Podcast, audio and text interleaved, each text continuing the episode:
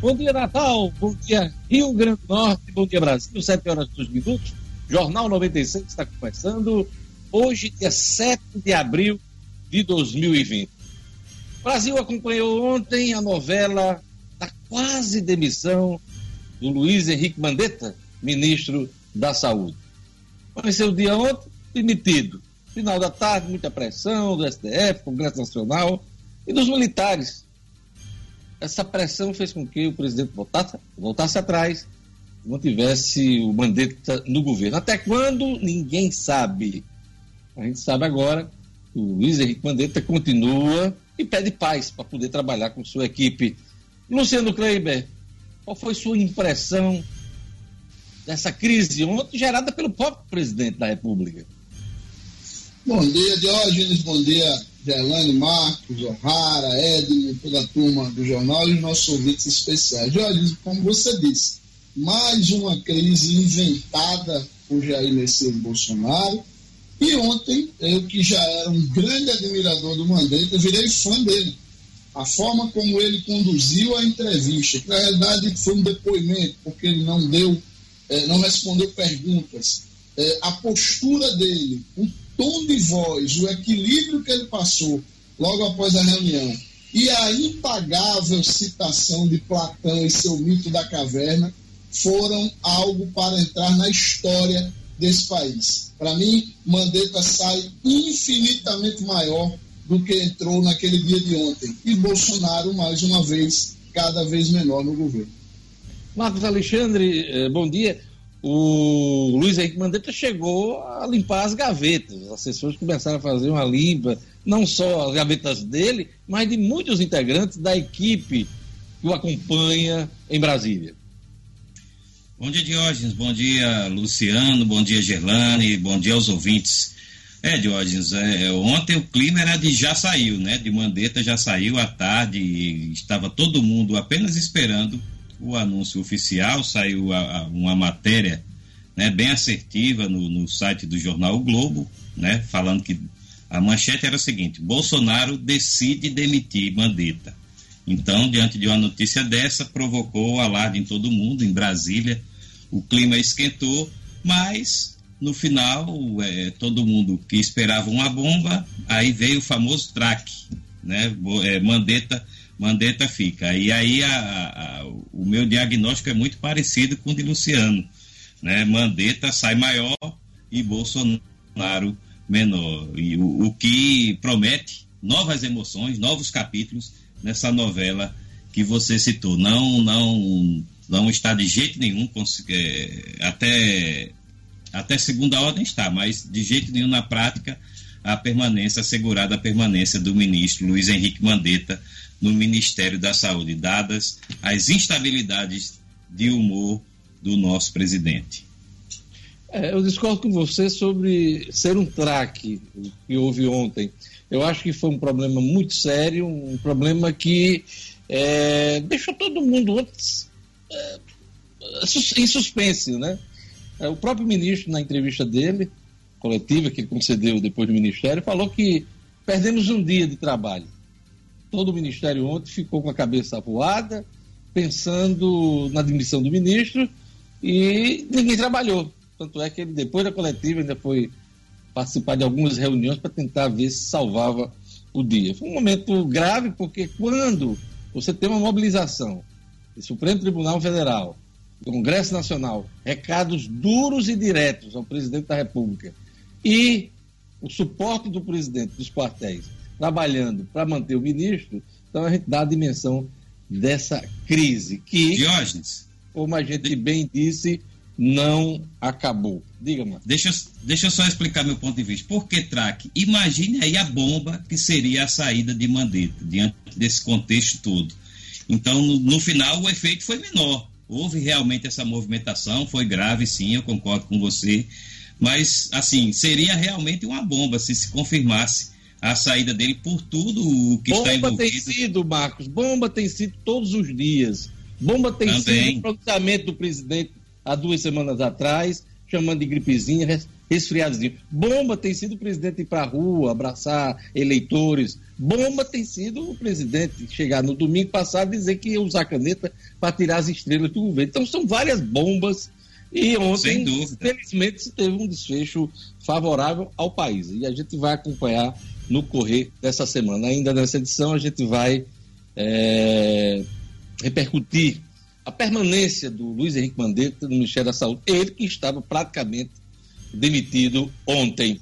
É, Gerlane Lima, vamos atualizar os números da Covid-19 no Rio Grande do Norte, no Brasil e no mundo. Vamos lá. Bom dia. Bom dia, Diógenes. Bom dia, Luciano. Marcos, bom dia, ouvintes. Diógenes, aqui no Brasil, os números atualizados são de 12.239 casos confirmados até aproximadamente às 11 horas de ontem, dados das secretarias estaduais de saúde, com 566 mortes pela Covid-19. São Paulo é a cidade com mais casos, 3.612. Além de São Paulo, Rio de Janeiro e Fortaleza aparecem na frente como cidades com mais registros da doença. Tocantins agora é o único estado que não registrou mortes, Diógenes, e o maior idoso a morrer, o idoso mais velho a morrer foi um homem de 96 anos em Rio das Ostras, no Rio de Janeiro, no dia 25 de março. Na noite de domingo, a gente registrou ontem aqui no Jornal 96, o Pará registrou mais casos e a terceira morte pela doença, uma mulher de 50 anos que morava em Belém, ainda não há e informações se ela tinha alguma doença pré-existente, Diógenes. No mundo, no mundo, antes de vir aqui para o Rio Grande do Norte, no mundo já ultrapassa um milhão de casos, é 1 milhão 352 mil casos com 75 mil mortes. Aqui no Rio Grande do Norte, mais quatro casos de coronavírus foram confirmados ontem pela Secretaria Estadual de Saúde. Ao todo, o estado tem 246 diagnósticos confirmados, além de sete óbitos e 774 casos descartados. Os casos suspeitos somam 2.363. Ontem você nos perguntou a quantidade de municípios e municípios confirmados, com casos confirmados aqui no estado de hoje, somam 22. São 22 municípios potiguares com registros da doença, Mossoró com 113 casos confirmados tem cinco casos, Diógenes, de pessoas residentes de cidades de fora do Rio Grande do Norte que fizeram o teste aqui. Por isso que somam aí 246 casos aqui no Rio Grande do Norte. Até domingo o estado contava com 242 casos. Diógenes, esses são os dados das secretarias estaduais de saúde aqui no Rio Grande do Norte, no Brasil e no mundo. A CBF abre os cofres e destina ajuda aos clubes da Série C, D e futebol feminino. Bom dia, Edmo Sinedino. Bom dia, Diógenes. Bom dia, ouvinte 96. É, rapaz, ontem a gente falava aqui, né, do pedido, do apelo do Romário de Souza Farias, o nosso senador, senador carioca, e no correr da tarde a CBF anunciou essa ajuda que é muito bem-vinda aos clubes da Série D, Série C e ao futebol feminino do Brasil. Aqui em Natal, de Jesus, os, os times América, ABC e Globo, que participam da Série D do Campeonato Brasileiro e mais o Potiguar de Mossoró, vão receber essa ajuda. Então, um momento muito, muito delicado e especial. Felizmente, essa ajuda veio. A federação também recebeu essa ajuda. É, e vamos ver o que é que o, o nosso presidente José Vanil da Silva pretende fazer com os 120 mil que a CBF vai enviar. Cidadino, a mãe do técnico internacional Pepe Guardiola é uma das vítimas do coronavírus. Pois é, hoje. veja só como, como são as coisas do destino.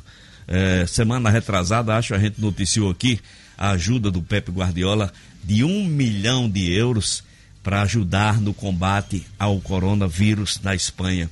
E ontem, a sua mãe, Dolores Sara Carrior, é, faleceu dessa doença. Um momento tristíssimo que vive o Manchester City, todos, todos os torcedores, todos que fazem o futebol. Jogadores se uniram para é, confortar o treinador nesse momento de luto. Realmente uma tristeza muito grande. É, Dona Dolores tinha 82 anos de idade e faleceu, repetimos, vítima do coronavírus, Diógenes.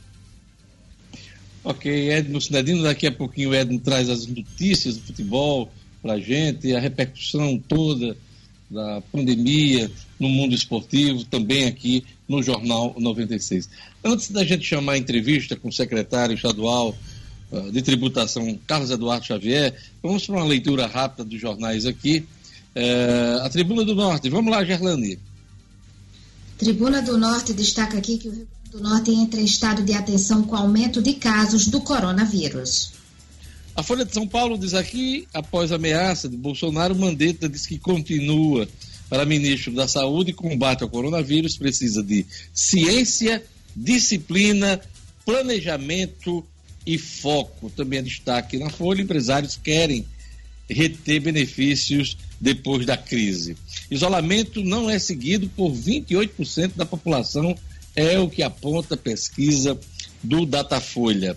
O Estadão diz aqui, na sua manchete principal, bancos já receberam 2 milhões de pedidos de renegociação. Solicitações foram feitas por clientes aos cinco maiores bancos do país e somam 200 bilhões de reais. Itaú Unibanco informou ter aceitado apenas 5% das 302, aliás, 302 mil pedidos. Luciano, é, notícia hoje na imprensa que uh, a área econômica do governo federal vai fazer um esforço para tentar liberar aquele dinheiro para as folhas das empresas. Apesar de apenas 15% de risco para os bancos privados, muitos bancos estão sem emprestar para quem precisa dessa ajuda. Esse problema vai ser resolvido hoje? Há uma expectativa muito forte de que sim, né, Jorge? Até porque hoje é o fatídico quinto dia útil do mês, né? É o dia em que as empresas precisam pagar suas folhas de pessoal. E já faz aí mais de uma semana da divulgação e da oficialização desse apoio, é, há uma cobrança muito grande. Inclusive os bancos privados, o, o, o CEO, né, o, o executivo-chefe do Santander, ele chegou a dizer que os bancos não iriam nem esperar o chamado funding, né, que é o dinheiro efetivamente do BNDES que chegaria aos bancos, eles iriam usar os recursos próprios, porque era uma linha muito atrativa também para os bancos. Claro, 85% do risco é do Tesouro Nacional, só 15% dos bancos. Porém, mesmo assim, ainda está havendo alguma dificuldade na liberação, o que levou, inclusive, o ministro Paulo Guedes a usar o termo empossamento do dinheiro. E aí, no contexto de, de, do esforço de liberar esse recurso, eles também estão formatando uma outra linha de crédito de mais 50 bilhões, que daqui a pouco a gente detalha.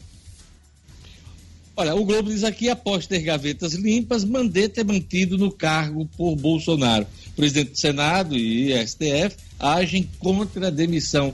Militares apoiam colega da saúde, mas cobram afinação. Afinação entre o ministro e o presidente da República.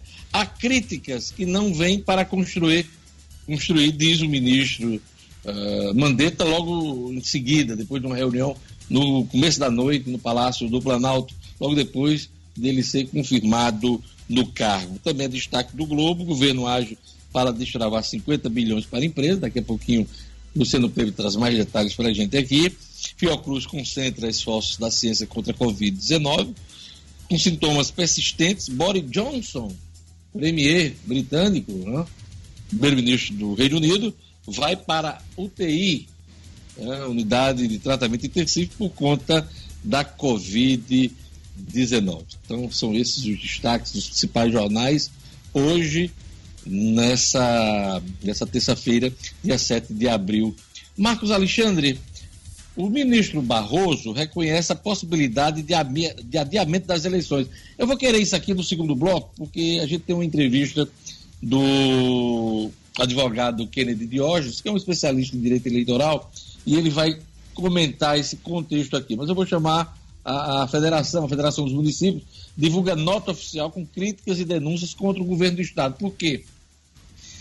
Olha, Jorge, a FEMURNE ontem, no meio dessa crise toda, soltou uma nota bem dura em relação aí ao governo do Estado. Né? Vem dizendo que está faltando solidariedade e sensatez ao governo do Estado. Na, na nota, a FEMUNE dispara críticas né, e denuncia o descumprimento de medidas, inclusive da lei do PROED, né, tão falada aqui no final do ano passado, virou lei estadual e, segundo a FEMURNE, o governo do Estado não vem cumprindo. Né, Quais os é, descumprimentos, é, Marcos? Aí na, que. Base, basicamente. Os prefeitos explicitam? Explicitam, sim.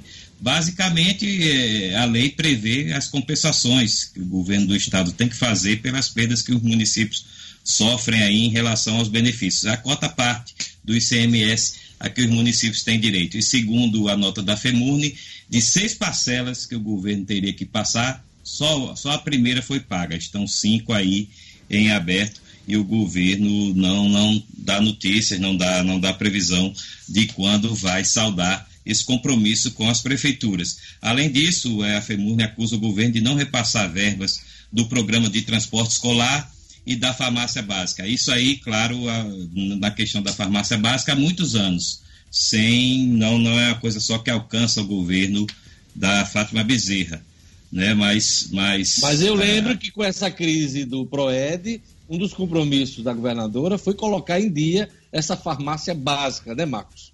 Isso, aí isso também é lembrado na nota da Fermune, porque ele diz que enquanto essa, essa situação se prolonga há muitos anos, não é só do governo atual, a governadora Fátima Bezerra assumiu o compromisso de colocar em dia. Então, é, os municípios se queixam na nota de que não estão pedindo nada do que não seja do seu legítimo direito, legítimo direito das prefeituras. E que espera do governo, abre aspas, a solidariedade, o bom senso e a, so, e a seriedade que não escaparam aos municípios no momento de estender-lhe a mão quando o governo precisou, fecha aspas.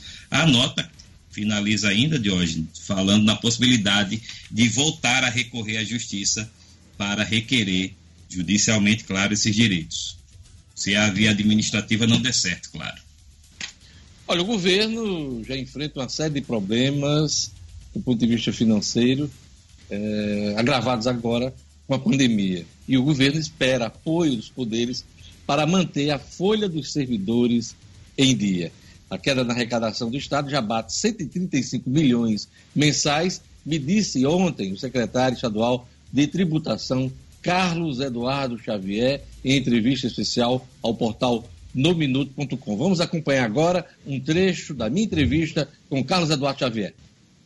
Secretário, o governo prorrogou por 90 dias o pagamento do ICMS. Eu lhe pergunto, vai beneficiar todas as empresas do Rio Grande do Norte?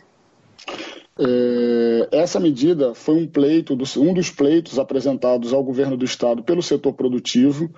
É, essa medida ela atende 90% dos contribuintes de ICMS aqui do estado, que são aqueles contribuintes que são optantes pelo Simples Nacional, e ela vem na, no esteio da, da, da, medida tomada pelo governo federal de postergar o, a, a, parte federal do, do, do Simples Nacional é, por 180 dias. É, esse pleito nós, nós encaminhamos é, ao Comitê Gestor do Simples Nacional e foi aprovado por unanimidade na sexta-feira. Então, foi uma, é, uma, uma, medida que é muito importante pela capilaridade que ela possui, por, por atender grande parte, a maioria absoluta dos contribuintes do Estado, para dar, nesse momento de extrema crise causada pela, pela, pandemia do, pela pandemia do coronavírus, de dar uma uma mitigada nesses impactos na, na, na, nas finanças das empresas aqui do Estado. Então, a gente viu positivamente essa medida. É uma sensibilidade que os governos estaduais e municipais estão tendo nesse momento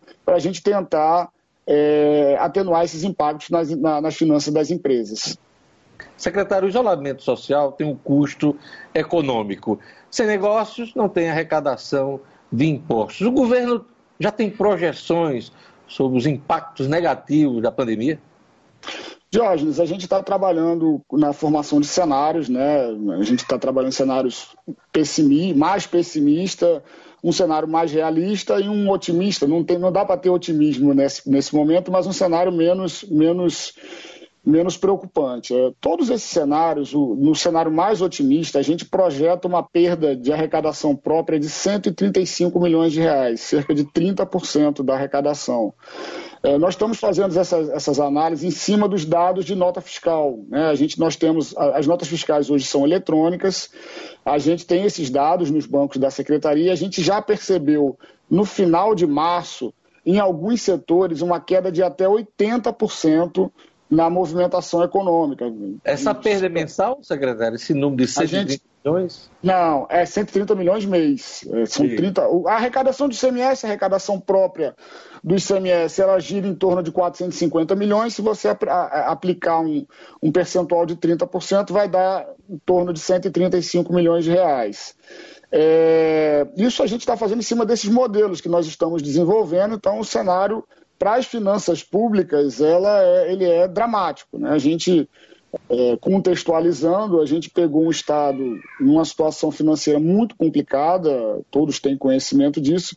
A gente passou o ano de, de 2019, eu até brinco, faz, montando um castelinho de areia, né? tomando medidas por medidas, dando um, começando a ter um respiro fiscal, e aí vem um tsunami, uma onda, e derruba tudo é, é, é lamentável do ponto de vista das finanças públicas estaduais e mais ainda, Diógenes, a gente tem sempre que lembrar disso, das, da, do setor produtivo. Né? A gente tem micro e pequenas empresas que foram muito afetadas na área de turismo, é, em todos os segmentos, venda de vestuários. Então, essa medida de postergação do, do, do, do pagamento do Simples Nacional, ele vem para principalmente para esses microempreendedores para tentar atenuar os impactos dessa crise para eles. Secretário, o Congresso Nacional deve votar nos próximos dias o plano Mansueto de ajuda aos estados nesse momento de crise. Aliás, esse plano vem sendo discutido desde o ano passado. Antes, o foco era o ajuste fiscal. Agora tem pandemia.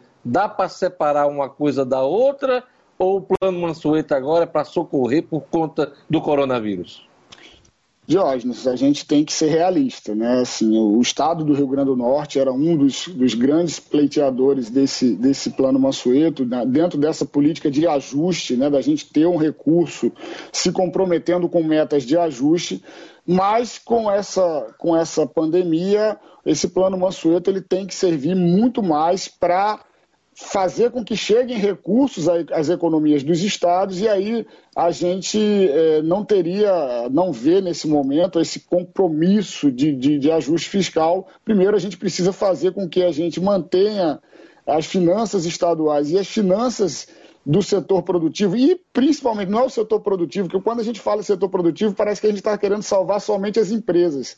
Mas é quando a gente está salvando empresas, a gente está salvando empregos que é, grande, é o, o grande desafio desse momento é fazer com que as pessoas continuem empregadas, continuem com renda, para a gente não ter um colapso social, né, que, é, que é o grande risco de, dessa política de isolamento que é necessária. A gente, a gente tem bons resultados aqui no, no, no controle da pandemia no Brasil, com essa política de isolamento social, ela é necessária nesse momento, mas nós precisamos cuidar para que não haja um colapso social devido ao desemprego em massa e à falta de renda para as pessoas é, conseguirem sobreviver. Então, nesse momento, é, nosso julgamento é que o Plano Mansueto ele tem que ser muito mais para fazer com que cheguem a recursos num valor barato, num, num custo baixo, né, que a gente está falando aí de operações de crédito, que esses recursos cheguem aos estados para a gente conseguir atravessar esse momento. Então, nesse momento, eu acho que o, a, a, lógica do ajuste fiscal ela não, não, não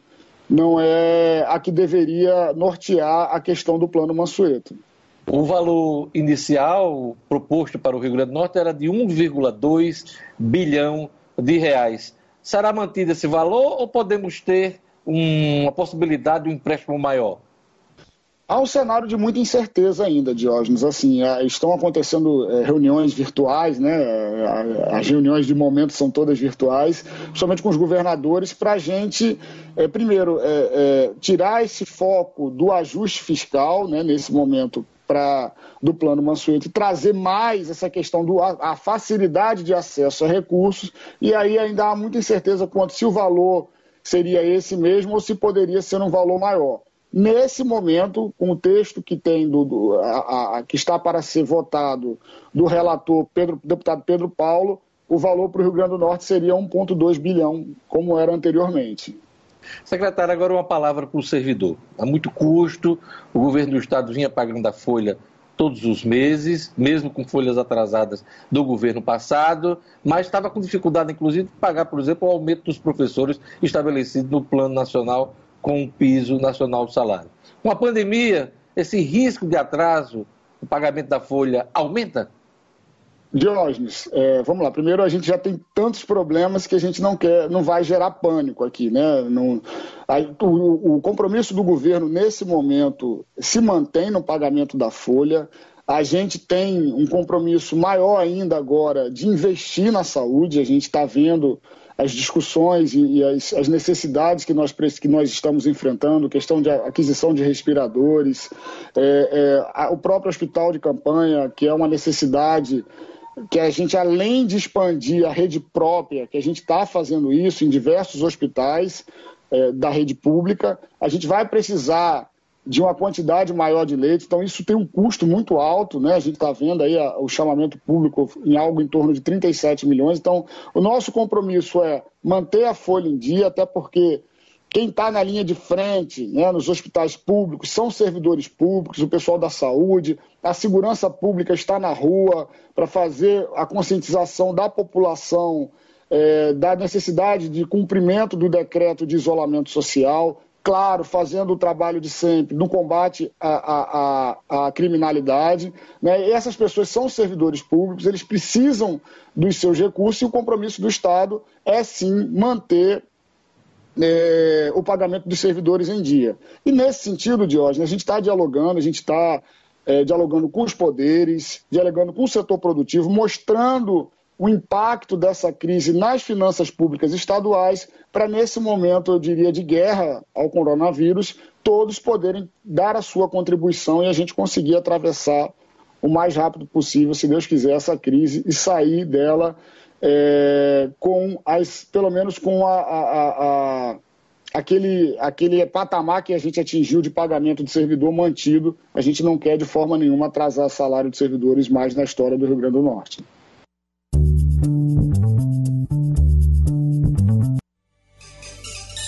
Sete e meia, Diógenes.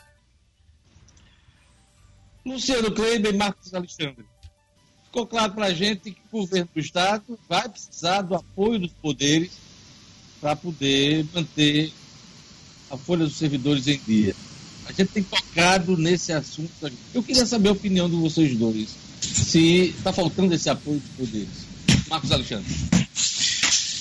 Olha, Jorge, é, o momento é realmente difícil.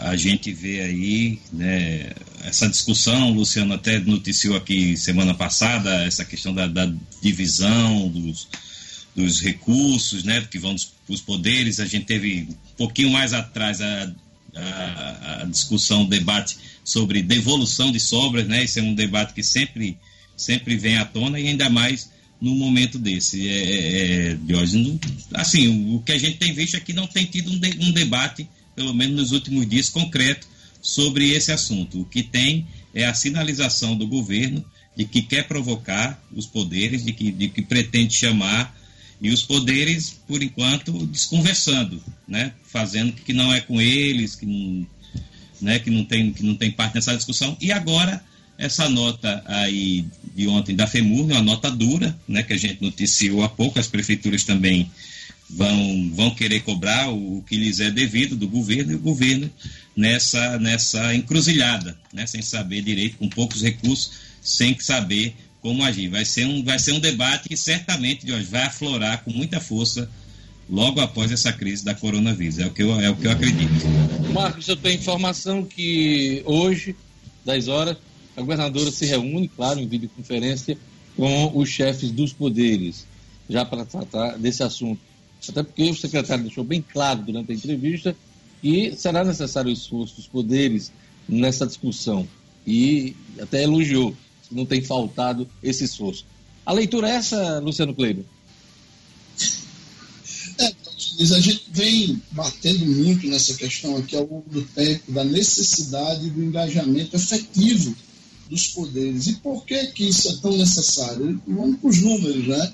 Os poderes, e aí a gente está falando da Assembleia Legislativa, Tribunal de Justiça, sempre bom lembrar, Ministério Público, Tribunal de Contas e Defensoria Pública, eles juntos recebem uma nota anual de algo em torno de 1,4 bilhão de reais. É, tudo bem, é constitucional, é legal, eles têm essa autonomia, ok. Porém, é como o Marcos disse aí, o momento é de sacrifício de todos, Jorge, de absolutamente todos. Na semana passada, quando o secretário Aldenir Freire, não foi o Cadu, foi é, Aldenir Freire quem tocou primeiro na imprensa nessa possibilidade, que o governador estava preparando uma conversa, como você já antecipou, vai acontecer hoje, os chefes de poderes, notadamente o presidente da Assembleia, Ezequiel, e o presidente do TJ, o Rebouças, é, eles disseram o seguinte, não, não, a gente não tem informação, não, não, não fomos procurados, ninguém tocou nesse assunto meio que saíram pela tangente. Hoje eles não vão poder fazer isso. E aí, mais uma vez, recorrendo aos números, um duodécimo, né, que só para o nosso ouvinte entender, é um dozeavo de tudo que eles poderes recebem, ou seja, mensalmente eles recebem esse valor, representa algo em torno de 125, 130 milhões de reais. Coincidentemente, a mesma quantia que o Rio Grande do Norte perdeu, segundo os cálculos apresentados há pouco tempo pelo secretário Carlos Eduardo Xavier, em recolhimento de CMS neste primeiro mês de março, neste primeiro mês de pandemia. 135 milhões, ele falou que representam algo em torno de 30% da nossa arrecadação de CMS, que gira em torno de 430 milhões de reais por mês. Ora, basta que os poderes abram mão de um mês. E nunca é demais lembrar também que estes poderes, notadamente, têm em caixa recursos que permitirão que eles sobrevivam neste mês. Se não quiserem abrir de um mês inteiro, que abram de 30%, de 40% por dois meses, por três meses, dá para saber que é perfeitamente equalizável para eles. E um último detalhe, Diógenes, lá no plano Mansueto, que agora está sendo rediscutido, haviam oito, oito pontos nos quais os estados precisariam se encaixar para fazer jus, no caso do Rio Grande do Norte, é um financiamento de 1,2 bilhão também citado pelo secretário Carlos Eduardo Xavier, dinheiro que iria zerar as folhas de pagamento em atraso dos trabalhadores, permitir que alguns fornecedores é, pudessem ser pagos, e uma das medidas lá que o governo descartou fazer é a integração dos sistemas financeiros. O que, que é isso? Hoje, o Rio Grande do Norte tem a chamada conta 100, e o executivo gerencia esse dinheiro. E cada poder tem o seu controle paralelo de orçamento. Isso lá nos anos 90 era diferente. O, o governador, a governadora que estivesse lá sentado no, no palácio, ele teria condição de acompanhar a execução orçamentária de todos os poderes. Lá no final dos anos 90, se não me falha a memória, no governo Garibaldi Filho, isso foi apartado. Hoje, cada poder diz o que tem. Não há como o executivo é, é, fiscalizar. E a, o plano Mansueto previa isso e o governo não, não quis fazer. Olha, a Assembleia Legislativa vai fazer hoje sua primeira sessão eh, virtual nesse momento de pandemia. Serão analisados 18 decretos de calamidade pública de vários municípios aqui do Rio Grande do Norte. São 18 municípios no caso, né? São 18 decretos de calamidade que serão apreciados em sessão virtual eh, a ser presidida hoje pelo deputado Ezequiel Ferreira de Souza, que é o presidente da Assembleia Legislativa. Então, a primeira sessão virtual da Assembleia Legislativa para analisar decretos de calamidade pública. Vermarina abriu nova loja na esquina da Miguel Castro com a São José. Vermarina continua com o melhor preço e qualidade de Natal, atendendo nesse período de pandemia pelo WhatsApp. Né? Então, Vermarina, que tem a grama esmeralda a partir de R$ reais o metro quadrado, plantas com qualidade, preços especiais do produtor ao consumidor. Conheça a nova loja do Vermarina e leve seu orçamento para negociar. Vermarina 99949-6400. 99949-6400. Vermarina, que vai inaugurar uma grande área de venda na Zona Norte do Natal depois da pandemia. Pois é, ah, vai ser o maior atacadão de plantas do Nordeste, tem 200 mil metros de área com plantas e você vai conhecer logo depois da pandemia. Vermarina, a grife do paisagismo. Vamos para a previsão do tempo com Gerlando Lima. Informações da Clima Tempo. Previsão do tempo.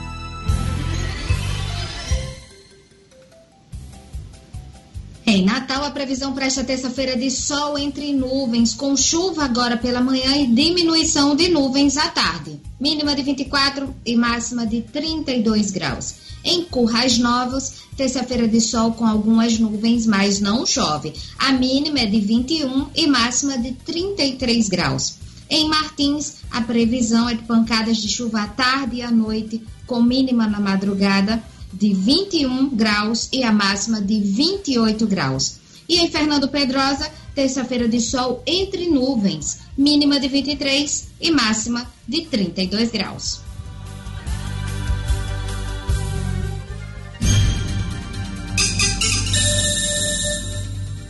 Sete horas e 37 minutos. Ronda policial. Em noite de perseguições policiais, casal de suspeitos morre em tiroteio no interior do estado. As informações com Jackson Damasceno.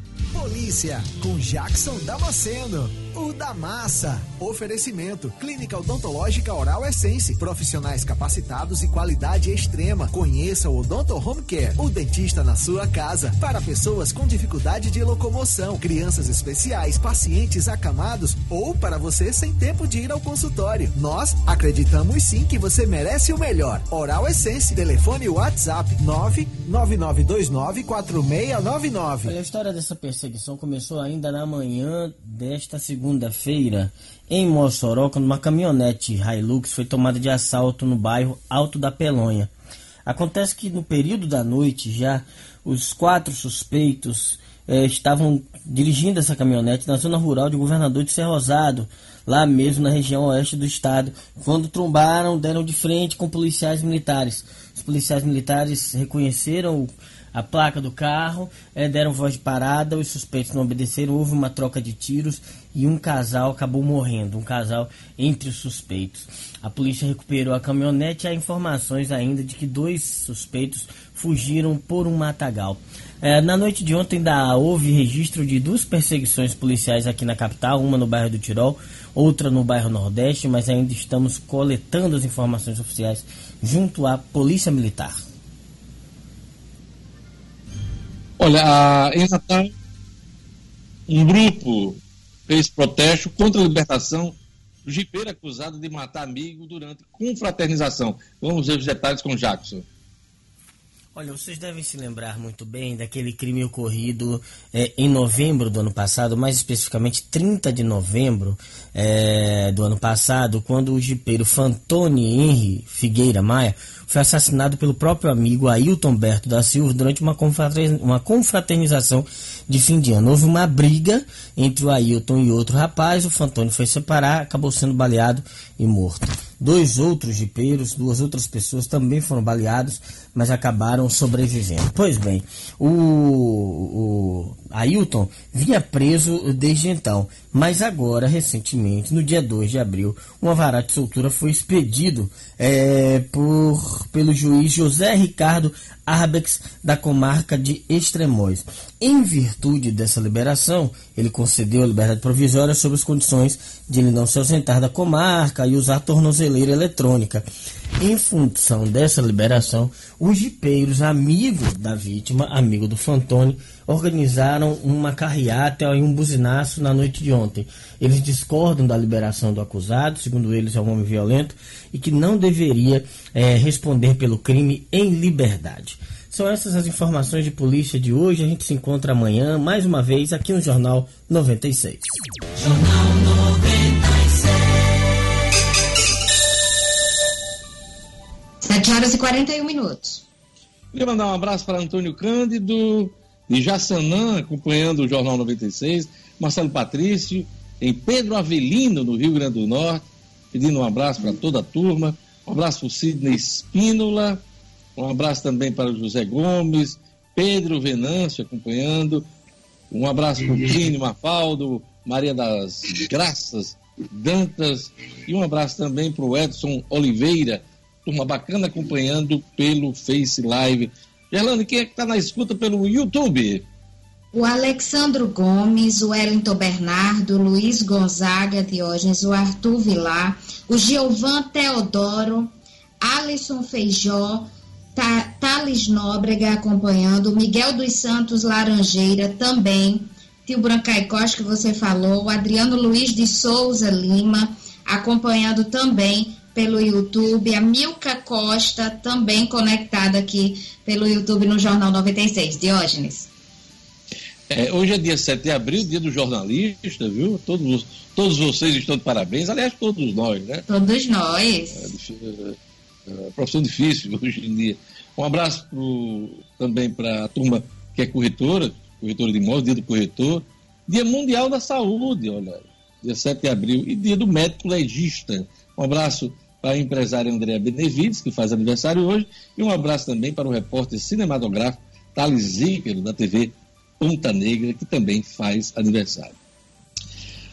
Olha, daqui a pouquinho a gente volta com mais notícias da política, da economia, tem informações do esporte com o Edson Cidadino, o Estúdio Cidadão com Rara Oliveira. A gente volta daqui a pouquinho com o Jornal 96.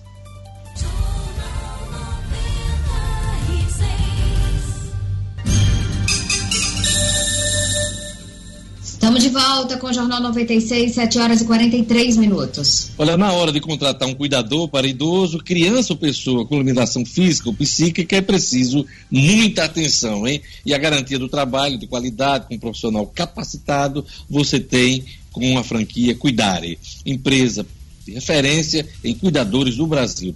Todos os profissionais têm, no mínimo, a formação de técnicos de enfermagem e são capacitados para a formação e também para oferecer serviços de excelência. A Cuidar cuida de quem você ama e no conforto do seu lar. Ligue e conheça os planos Cuidare. Anote aí o telefone 41 41 40 39 41 41 40 39. Luciano, novo pacote de crédito abre possibilidade para capital de giro e deve desempossar recursos para fazer aí com que ele chegue às empresas nesse momento de crise? Explica para a gente. Pois é, Diogenes, o, o, o ministro eh, da Economia, né, o, o, Paulo Guedes, ele usou esse termo, que os recursos estavam empossados. Ele se referia àqueles 40 bilhões que a gente já citou aqui no início do programa, que irão custear a folha de pagamento né, das empresas com taxa de juros de Selic, 3,75% ao ano, e a maior parte do risco sendo assumida pelo Tesouro Nacional, 85% do risco de crédito. Pois bem, um movimento surgiu já desde a sexta-feira passada entre os grandes grupos empresariais do país e também algumas entidades que os representam, e a, a grande, o grande questionamento era, as empresas também precisam de outros recursos que não apenas o da folha de pagamento. E aí se cita basicamente o tal do capital de giro, que a gente explicava aqui ontem, que os bancos estavam elevando até 70% a taxa de juros. O governo ontem, então, sinalizou que usando recursos dos fundos constitucionais e de alguns fundos que ele tem hoje sob sua gestão, incluindo aí o fundo de aval do SEBRAE, o FUGETUR, é, dinheiro também do Fundo Constitucional para o Nordeste, para o Centro-Oeste, que são operados pelos bancos do Nordeste, Banco da Amazônia, é, esses recursos que somam algo em torno de 5,3 bilhões de reais, irão ser utilizados como garantia, e aí mais uma vez o Tesouro será, arcará com o ônus do, do risco maior do crédito, para alavancar uma linha de crédito com pelo menos é, oito meses de carência, Diógenes. O, o governo sinaliza com carência até 31 de dezembro deste ano para as empresas que aderir, que contratarem essa linha de crédito. E como o levantamento de recursos é, geralmente o, fundo de aval, que 5,1 bilhões geralmente representam 10% do dinheiro que se pode financiar, estima-se em algo em torno de 51, 52 bilhões de reais disponíveis, com taxas de juros que não deverão passar de 6% ao ano, de 6% a 7% ao ano, é o que o governo pretende, está operacionalizando isso com os bancos, e a expectativa é anunciar maiores detalhes até amanhã. Será mais um grande desafogo para as empresas, Diógenes, que inclusive já começam a se unir para, para criar um movimento para estimular a não demissão dos trabalhadores. As próprias empresas, principalmente as grandes, já começam a entender que um movimento de demissão em massa agora iria ser prejudicial para toda a economia no curto, no médio e no longo prazo. Gerlane Lima, Ministério da Saúde, afirma que o Rio Grande do Norte tem a sexta maior incidência de casos do coronavírus no país Explica para gente. É, Diógenes, de acordo com o Ministério da Saúde, o Rio Grande do Norte tem sete casos de confirmação do vírus por 100 mil habitantes. Essa taxa é de 5,7. Essa informação ela foi repassada ontem, Diógenes, durante a coletiva concedida pelo Ministério da Saúde, como todos os dias na tarde de ontem. E segundo esses dados, a situação do Rio Grande do Norte em relação à Covid-19 é de atenção. O secretário de Vigilância e Saúde do Ministério da Saúde falou que os estados que atingem um coeficiente superior à taxa nacional, com mais de 50% do valor dela, Diógenes, se enquadram em uma situação de emergência.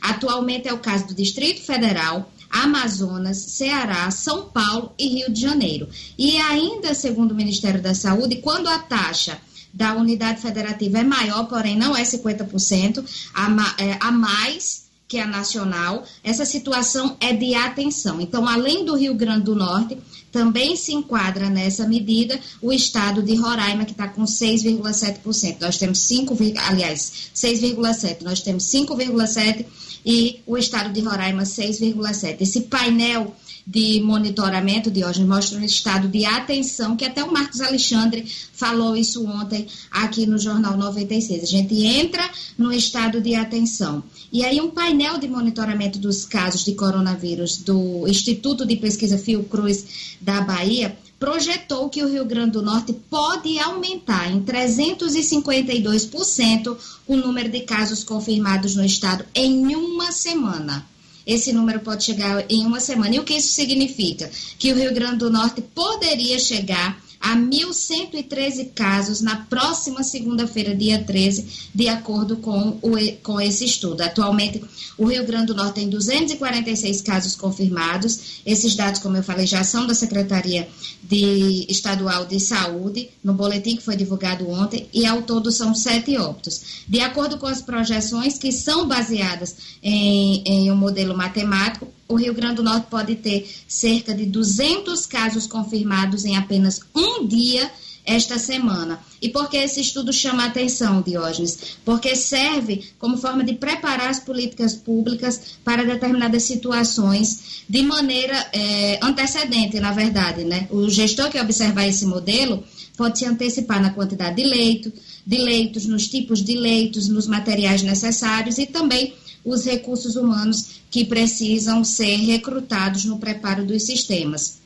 Esses cálculos também contribuem, claro, para avaliar os efeitos dessas medidas sociais, como o isolamento social, a restrição de circulação de pessoas e também o fechamento de parte de estabelecimentos comerciais. Então, é um número preocupante esse estudo da Fiocruz, chama muita atenção, Diógenes, porque é um aumento, uma projeção no aumento aí de 352% no número de casos. A pandemia de coronavírus tem colocado em dúvida se de fato haverá eleição municipal ou não neste ano de 2020. Eleição essa que vai eleger os novos prefeitos e vereadores. Sobre o assunto, a gente acompanha agora a opinião do advogado especialista em direito eleitoral, Kennedy Diógenes. Vamos acompanhar. Olá, tudo bem? Muito se tem perguntado se terá eleições ou não esse ano. Essas eleições são importantes, são eleição em que, é, por se tratar de eleição para prefeito e vereador, é justamente os gestores que mais estão próximos ao povo. Então, é uma das mais importantes eleições. E nós teremos sim eleição.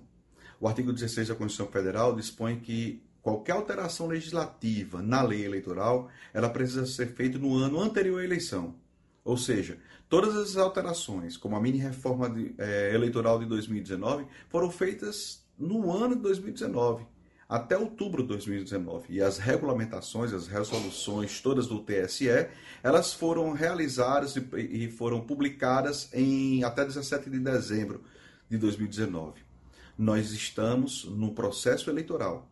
Já começou agora, principalmente dia 4 de, de abril, foi o último dia para transferência eh, de domicílio eleitoral e para filiação partidária o TSE, em decisão é, monocrática de, da ministra Rosa Weber, sua atual presidente, é, é, indeferiu a liminar do PP, que pedia justamente essa prorrogação, que é um dos maiores indicativos de que o TSE, assim como o TRE do Rio Grande do Norte, irão manter o calendário eleitoral.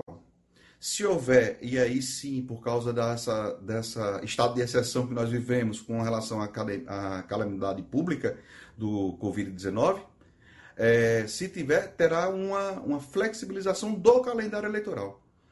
O TSE, é, a Justiça Eleitoral, ela tem expertise hoje em fazer eleições suplementares. Por isso, dentro de, eu acho que dentro de mais um mês, a gente terá uma definição exata se as, o calendário eleitoral se mantém para outubro ou o mais tardar é, pode ser prorrogado um pouco mais para novembro ou dezembro, dependendo da, da, da curva, o achatamento da curva da pandemia. Tá ok? Muito obrigado.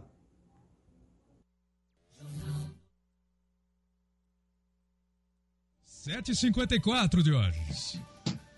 Obrigado, meu querido Jorge Fernandes. Olha, uh, o ministro do Supremo Tribunal Federal e futuro presidente do TSE, Tribunal Superior Eleitoral, Luiz Roberto Barroso, é ele que vai presidir o pleito, já admite a possibilidade de adiamento das eleições. Mar Marcos Alexandre. É uma mudança de tom aí no discurso do, do ministro Luiz Roberto Barroso. Ele assume o TSE, o Tribunal Superior Eleitoral, no próximo mês de maio, e ele vinha descartando qualquer debate sobre esse assunto. Agora, com o avanço aí do, do quadro de calamidade, ele já admite sim a possibilidade de adiar as eleições. Não, não fala ainda em data de hoje, nem, nem, nem faz projeções né, em, em, termos assim precisos, de se será em novembro, pode ser em novembro, pode ser em dezembro, mas ele admite sim a possibilidade de adiar. Não admite, por enquanto, aquela possibilidade de cancelar a eleição deste ano e prorrogar os mandatos dos atuais prefeitos e vereadores. Né? Segundo, segundo o ministro Luiz Roberto Barroso, isso seria aí também prematuro, prematuro mais ainda, seria ainda mais prematuro. A, a lógica dele é de que ele é contra, ele se posiciona contra e, diz, e ressalva que isso tem que passar pelo Congresso, de fato tem, teria que haver uma mudança na Constituição, na Constituição do país para que para haver aí essa, esse cancelamento e a prorrogação dos mandatos, mas ele acha pessoalmente, particularmente, ele deu essa opinião, de que o debate municipal, que é o caso da eleição desse ano, ficaria prejudicado se fosse é, concentrado, se fosse acumulado com um debate nacional nas eleições de 2022. Eu penso um pouco diferente, já, já expus aqui no Jornal 96, mas é uma situação para a gente acompanhar aí do calendário eleitoral que a gente sempre lembra, está mantido, nada mudou por enquanto.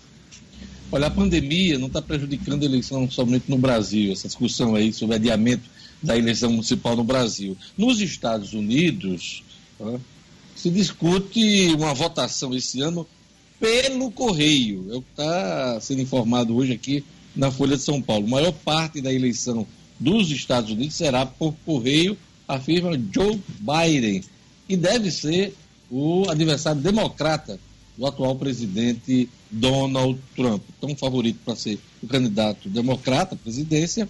Joe Biden disse eh, no último domingo que a maior parte dos votos do pleito deverá ser feita via correio, devido à pandemia. É, ele defendeu que a eleição não seja adiada. Lembrou que o país já realizou pleitos na guerra civil e durante outros surtos os Estados Unidos permitem a votação por correio e cabe a cada estado autorizá-la ou não. 33 dos 50 estados norte-americanos permitem a prática em todos os casos, além da capital, Washington. Agora vamos para o futebol. CBF abre os cofres e destina ajuda aos clubes das séries C, D e o futebol feminino. Isso é assunto para Edmo Cinedino. Esportes com Edmo Cinedino. É isso aí, Diógenes. Ontem a CBF abriu os cofres, o Rogério Caboclo anunciou essa ajuda. Mais de 19 milhões de reais serão distribuídos para o futebol brasileiro dos mais pobres, como queria o senador Romário. É, é bom frisar que esses 19 milhões representa apenas 10, algo em torno de 10% do que a CBF arrecada por ano, já que o lucro da CBF foi de 4, 3, quase 300 milhões de líquidos no ano passado de hoje. Então, veja só, ABC, América, eh, Globo e Potiguar de Mossoró, nossos representantes na Série D do Campeonato Brasileiro desse ano de hoje recebem 120 mil reais. 200 mil reais serão para todas as equipes que disputam a Série C do Campeonato Brasileiro. Serão 120 mil reais para as equipes que disputam a, o Campeonato F1 do futebol feminino e a segunda e o vamos dizer assim a segunda divisão do futebol feminino também recebe a mesma coisa. De hoje com relação à série B, a ajuda será na forma de adiantamento dos direitos televisivos, algo em torno de 600 mil reais. Quem também recebeu uma ajuda, quem também recebe esse, esse tipo de ajuda, é a Federação Norte-Grandense de Futebol, assim como todas as federações do futebol do Brasil. 120 mil reais. E eu já vou aqui é, emendando o noticiário de hoje, que ontem à noite mesmo, ontem mesmo, a presidente da Federação Paraibana de Futebol, advogada Michele Ramalho, destinou, doou os 120 mil que a sua federação recebeu, distribuiu entre os clubes participantes e os árbitros da Federação Paraibana de Futebol.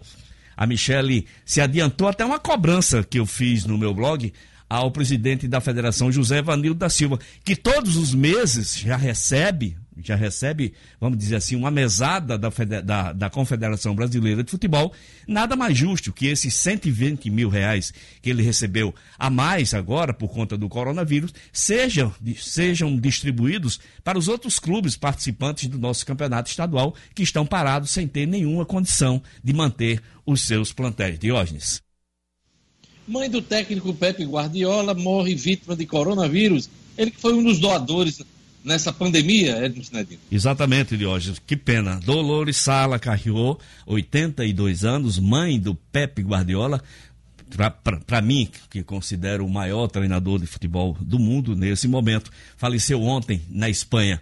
Ela foi acometida do vírus, do novo vírus, do novo coronavírus e, infelizmente, veio a falecer. É, Guardiola, Pepe Guardiola, foi um dos primeiros primeiros desportistas da Espanha a iniciar uma campanha por donativos e deu exemplo fazendo a doação de um milhão de euros, a exemplo de Lionel Messi, a exemplo de Cristiano Ronaldo e tantos outros. Infelizmente, essa notícia é, entristeceu todos do Manchester todos que fazem o futebol da Inglaterra nesse momento o, o astro espanhol, treinador, realmente ficou arrasado com a morte da sua mãe. E todos os jogadores prestaram a sua solidariedade, como todo o mundo do esporte, Diógenes. Obrigado, Edmo. Até amanhã. Meu amigo, minha amiga, a pandemia do coronavírus está mexendo com a vida de todo mundo. Quarentena, isolamento, escolas, lojas, shoppings fechados. Não está fácil para ninguém. Em horas difíceis, assim, é sempre bom contar com a ajuda e a confiança de profissionais experientes e capacitados que se importam com a gente. Lembre-se, continue seguindo as recomendações dos órgãos de saúde contra o coronavírus. Fique em casa, evite aglomerações, lave bem as mãos com água e sabão, use álcool em gel, proteja os idosos. Essa pandemia vai passar, acredite. A Uniodonto segue firme e quer que você siga junto. Acesse hoje mesmo uniodontorn.com.br uniodontorn.com.br. Escolha o melhor plano para você e sua família. Uniodonto, a maior rede e o melhor plano odontológico do Brasil. Olha, é, temos aqui mais uma informação importante que tem a ver com o Enem. Começa o prazo para solicitação de isenção da taxa de inscrição do Enem, Gerlane Lima. Começou ontem, Diógenes, esse prazo. Ainda na incerteza se vai ter Enem ou não, porque o ministro confirmou que vai ter Enem sim, permaneceu com as datas que já estavam previstas, enfim. Ele teve tempo porque ele não, não lida mais com educação, né? É verdade. Ele tá lidando de verdade... mercado exterior, de agricultura, fazendo, usando o personagem da, do Maurício de Souza, Cebolinha, apagando postagens. É. Pois é, apagando postagens tá de educação. Aquele tal de Weitraub, Gerlane. Pois é, talvez por isso a data esteja confirmada, porque ainda não deu para perceber como é que está o contexto do país, né, Diógenes? Talvez por isso. Nesse Brasil, nesse momento, esse Verdade. camarada vai criar problema com a China depois. Sem necessidade. O próprio presidente. Luciano Kleber, o que é isso, Luciano Kleber? Diógenes, o, o Weintraub é, é, um, a gente tem três ministros, ou quatro ministros do governo Bolsonaro que são elogiados, e a gente tem uma série de outros que são piadas prontas, como esse Weintraub. Esse cara até escreve errado, ele escreve, não precisa dizer muita coisa, não. O cara é ministro da educação e escreve errado. Ele, e ontem, e anteontem, na realidade, ele escreveu elado, né? Porque usou, inclusive, o, o, o personagem Cebolinha para encher a paciência dos chineses, enfim. É uma piada pronta esse cidadão. Marcos Alexandre, pelo amor de Deus, o que é isso nesse Ministério da Educação? Olha, Diógenes, eu tenho uma tese, até já cheguei a expor aqui no programa. Esse ministro Abraham Weitraub é um ministro desprezível na minha avaliação, assim, desprezível no lugar de, no, no sentido de que há pouco a se considerar sobre ele né, Jorge? Ele, ele tem, como ele está muito esquecido nessa crise aí da Covid, muitos olhares aí voltados para o Mandetta, para essa crise com, com o presidente Bolsonaro, vai Weintraub está tentando aparecer. Para mim, eu só tenho essa explicação. Ele está sofrendo uma crise de abstinência de holofote. Então, eu, eu só acho essa explicação para esse, esse gesto translocado, mais um desse ministro desprezível. Conclua, Gerlane Lima, o Enem, é, porque isso é um, um preâmbulo, preâmbulo Vamos lá. Do ministro. Pois é, e como a data está mantida, começou esse prazo para solicitação de isenção, começou ontem, vai até o dia 17 de abril, para solicitar a isenção do pagamento da taxa de inscrição do Enem. Além disso, nesse mesmo prazo, poderão ser realizadas as justificativas de ausência dos participantes inscritos que faltaram ao exame no ano passado e desejam uma nova isenção este ano. Esses procedimentos não garantem inscrição no Enem 2020. Todos os interessados em realizar esta edição do exame, inclusive os que tiveram as solicitações aprovadas, deverão fazer a inscrição para o Enem 2020 no período de 11 a 22 de maio, pelo menos por enquanto, a data de inscrição está mantida. Isso tudo é feito na página do participante, enem.inep.gov.br. Pode solicitar a isenção da taxa quem cursa a última série do ensino médio este ano em escola da rede pública, declarada ao censo escolar, tenha cursado todo o ensino médio em escolas públicas ou como bolsista integral na rede privada ou ainda tem uma rede uma renda, na verdade, per capita igual ou inferior a um salário mínimo e meio. Em relação à justificativa, Diógenes e ouvintes, os candidatos que tiveram isenção da taxa de inscrição no ano passado e não compareceram nos dois dias de prova deverão justificar a ausência para pedir uma nova isenção este ano. E aí esse processo deve ser feito pela internet também na página do participante. A gente continua aguardando aí as notícias do Ministério da Educação em relação às datas do Enem, porque há uma expectativa muito grande para saber se vai ser adiado ou não. Esse ministro mal educado, esse ministro Weintraub, é sério candidato para levar nota zero essa semana, viu? Ah, mas não tem dúvida. Já pode votar? É. Não, não. Vamos deixar para sexta-feira para ver se não aparece ninguém, né? Mais qualificado é. para receber o zero. Rapaz, vai ser duro batê-lo, viu? Mas vamos Corre. lá. Concorrência é grande, viu, Marcos Alexandre? É, Olha, vamos aqui.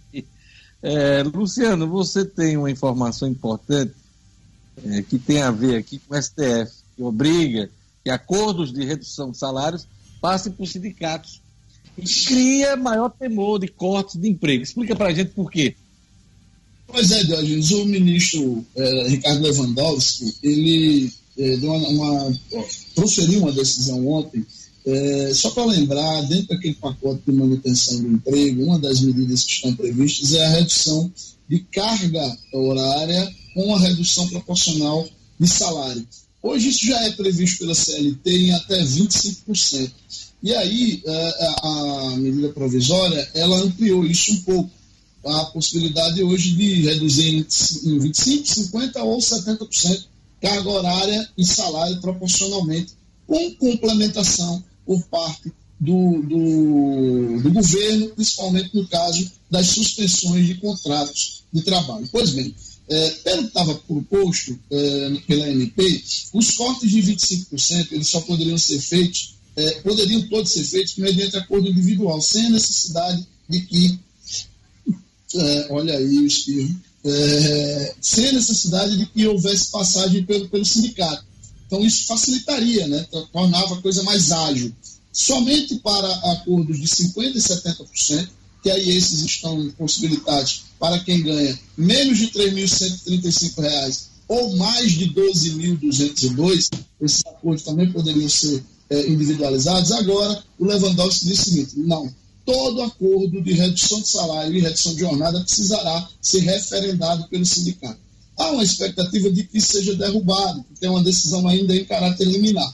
Porém, enquanto essa decisão permanecer, como uma complicação maior para este acordo, e o acordo de redução de jornada e de salário está sendo apontado como uma grande ferramenta para evitar demissão propriamente dita, né? as empresas é, pretendem se valer dessa ferramenta para evitar a demissão, com a complicação que essa decisão de Lewandowski impõe, há um risco, sim, de que as empresas, sem poder fazer a redução, ou com dificuldade de fazer a redução, elas efetivamente partam para a demissão, que é tudo o que ninguém quer. Luciano, o carro da polícia passou aí, é. perto da sua casa? Passou. ai, ai, ai. Ainda bem que passou, né? Ainda bem que passou, né, Marcos Alexandre? CPF já está em operação aí, Natal. Aqui passou discretamente. Agora fez mais barulho na casa do Luciano. Eita! Vamos lá, gente. Queria mandar um abraço para a Célia Souza aqui, que está pelo Facebook, mandando os parabéns para toda a equipe Bom dia, parabéns pelo dia de vocês, 7 de abril, dia do jornalista. Obrigado por nos manter informados. Aquele abraço. É, Célia, Valeu, Célia Souza. Olha, a decisão judicial suspende por seis meses dívida do Rio Grande do Norte com a União. Estúdio Cidadão com O'Hara Oliveira. Estúdio Cidadão com O'Hara Oliveira. Bom dia. O Rio Grande do Norte ganhou uma decisão favorável ontem no Supremo Tribunal Federal e vai ter aí um respiro financeiro. Ao analisar o pedido feito pela Procuradoria do Estado, o ministro Alexandre de Moraes suspendeu por um período de seis meses as dívidas aqui do RN, assim como também as dívidas do Mato Grosso com a União. Com essa decisão, os recursos que os estados deixarão de utilizar no pagamento das dívidas deverão ser destinados exclusivamente às ações de combate ao avanço do novo coronavírus. Além do Rio Grande do Norte e do Mato Grosso, outros 14 estados já tiveram decisões semelhantes desde o final de março, como, por exemplo, São Paulo, e estados aqui do Nordeste, como Bahia, Paraíba, Maranhão, Pernambuco e Alagoas. O Rio Grande do Norte informou que os contratos de dívida com a União e bancos públicos têm parcelas no valor de 24 milhões de reais por mês. Já o Mato Grosso tem uma dívida total de 2,1 bilhões de reais e paga mensalmente mais de 10 milhões. Nos pedidos feitos ao Supremo, os estados argumentaram que as medidas de combate ao coronavírus no âmbito local vão gerar gastos públicos e que os reflexos da pandemia na economia vão diminuir a arrecadação de impostos. O ministro Alexandre de Moraes concordou com os pedidos, mas destacou que os estados precisam comprovar que os recursos não utilizados na dívida serão aplicados em medidas de combate ao Covid-19. O'Hara Oliveira, para o Jornal 96. Jornal 96.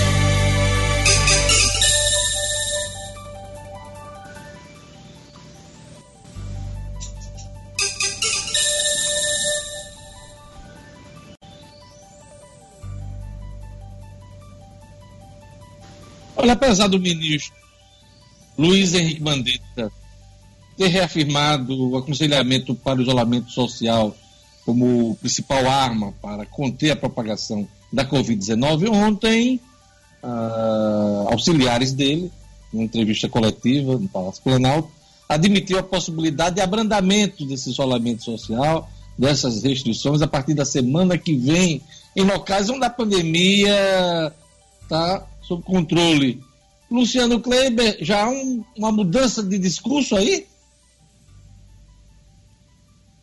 Dionísio, eu não sei se é necessariamente uma mudança de discurso. É, ela tem, inclusive, respaldo técnico, como o ministro Mandetta sempre tem defendido. Que respaldo é esse? É, a gente já está chegando, né, na realidade, é, essa semana a gente está atingindo aí os primeiros 30 dias, né? É, acho que até hoje, o primeiro caso foi dia 7 de março, o primeiro caso identificado no Brasil, se não me falha a memória. Então hoje a gente está completando 30 dias de coronavírus no Brasil.